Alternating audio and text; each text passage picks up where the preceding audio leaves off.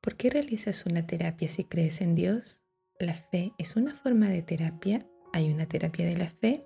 Respuesta a esas interrogantes y mucho más en el episodio de hoy. Atentos.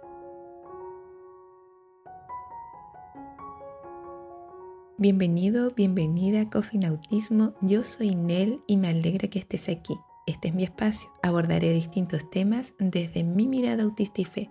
Espero estés confortable. Comenzamos.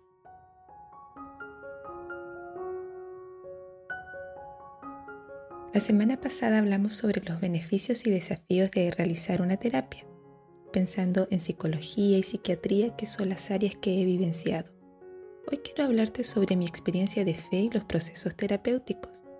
Hago la distinción solo con fines prácticos. La fe, creer en Dios, trasciende cada aspecto de nuestras vidas.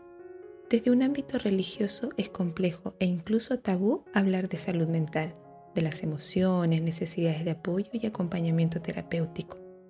Desde muy niña tuve una participación intermitente en más de una comunidad de fe. Algo que quedó marcado de ese periodo es que un cristiano no puede estar triste. Un cristiano siempre debe ser feliz. Algunas personas aseguran, Jesús te ha hecho una nueva criatura y ya no puedes fallar más. Desde esa mirada es contraproducente sentirse decaído angustiado, sentir rabia, depresión, ansiedad y expresar tus creencias.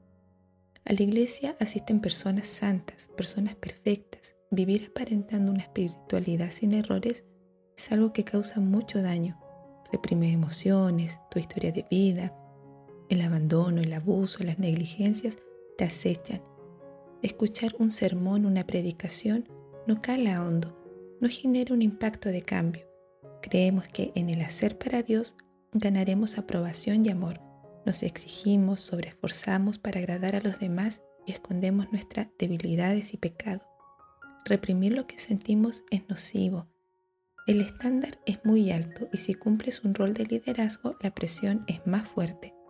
Te das a los demás sin contar con los recursos espirituales y emocionales necesarios para sobrellevar tus propias luchas tratas y tratas e internamente vas sangrando.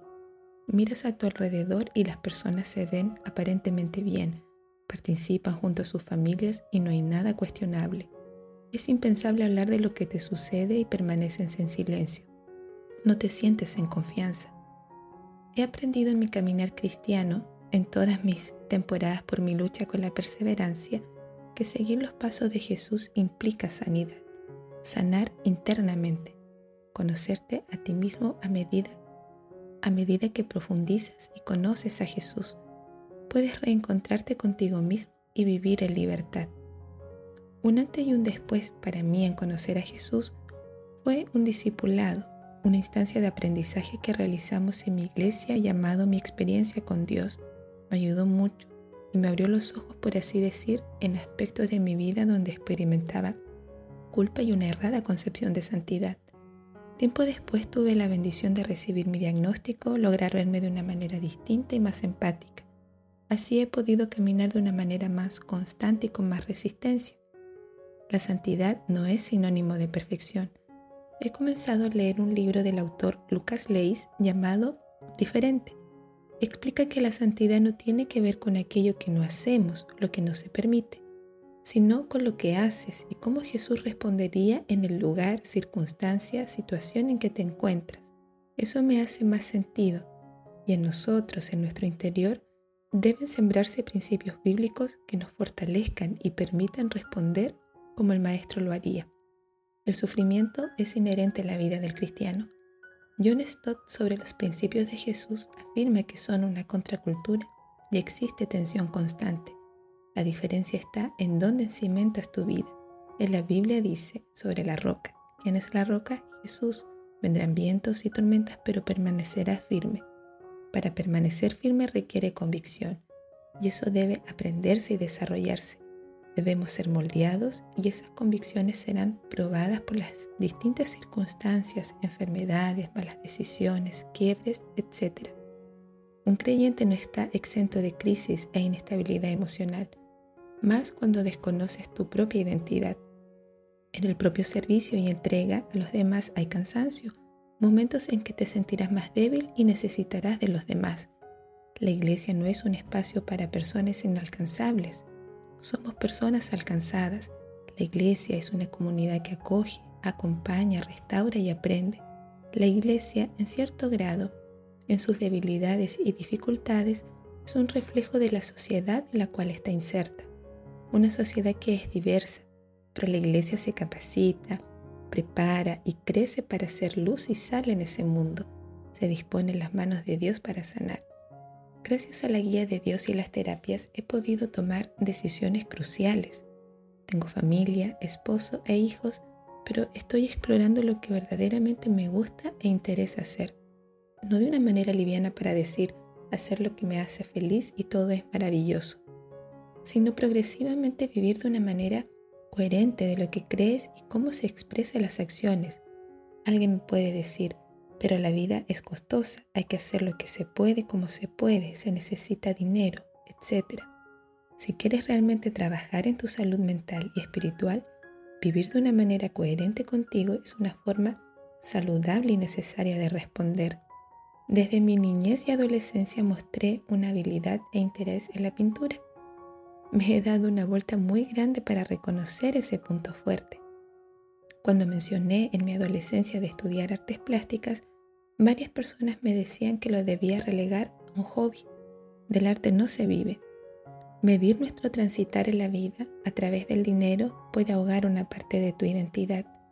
Es una bendición que puedes hacer algo en lo que te sientes que tienes habilidad y sientes que eres efectivo. He aprendido también que la espera no debe tardar cuando terminas una carrera universitaria. Ya en nuestra primera infancia y adolescencia vamos dando luces de nuestros gustos, habilidades e intereses. Hay que potenciarlo y otorgar herramientas que nos ayudan a definirnos y espiritualmente también desarrollar nuestras propias convicciones. Vivir la fe no puede ser reducido a una mera terapia o una intervención. No, es un proceso de transformación que se vive día a día. Un nuevo amanecer es una nueva oportunidad para decidir por Jesús someter nuestras emociones, pensamientos y luchas en la vida cotidiana. En ese sentido, recibir ayuda profesional es un añadido muy necesario. Las profesiones y su especialidad en comprender al ser humano en sus distintas esferas es conocimiento y gracia de Dios. Algunas conclusiones. Se deben abordar temas de salud mental en las comunidades de fe desde edades tempranas. La espiritualidad no es sinónimo de perfección. Una espiritualidad saludable se expresa en la autenticidad y confianza en Dios. Reprimir nuestras emociones genera un alto costo en nuestra salud mental. Es necesario hablar y buscar ayuda. Seguir los pasos de Jesús es un proceso de sanidad y madurez. El creyente experimentará momentos de inestabilidad emocional. Es ahí que la comunidad de fe debe acompañar en amor. Los principios bíblicos nos ayudan a enfrentar la vida cotidiana y sus problemas. La iglesia es un espacio que acoge a las personas y les brinda ayuda. Al conocer a Jesús, conocemos nuestra propia identidad. Dios nos bendice al vivir de una manera coherente, de acuerdo a nuestros dones y talentos. Un proceso terapéutico es un añadido necesario en nuestra sanidad y caminar como creyentes. Por hoy voy cerrando. Gracias por estar conmigo. No olvides suscribirte y compartir. Me despido afectuosamente.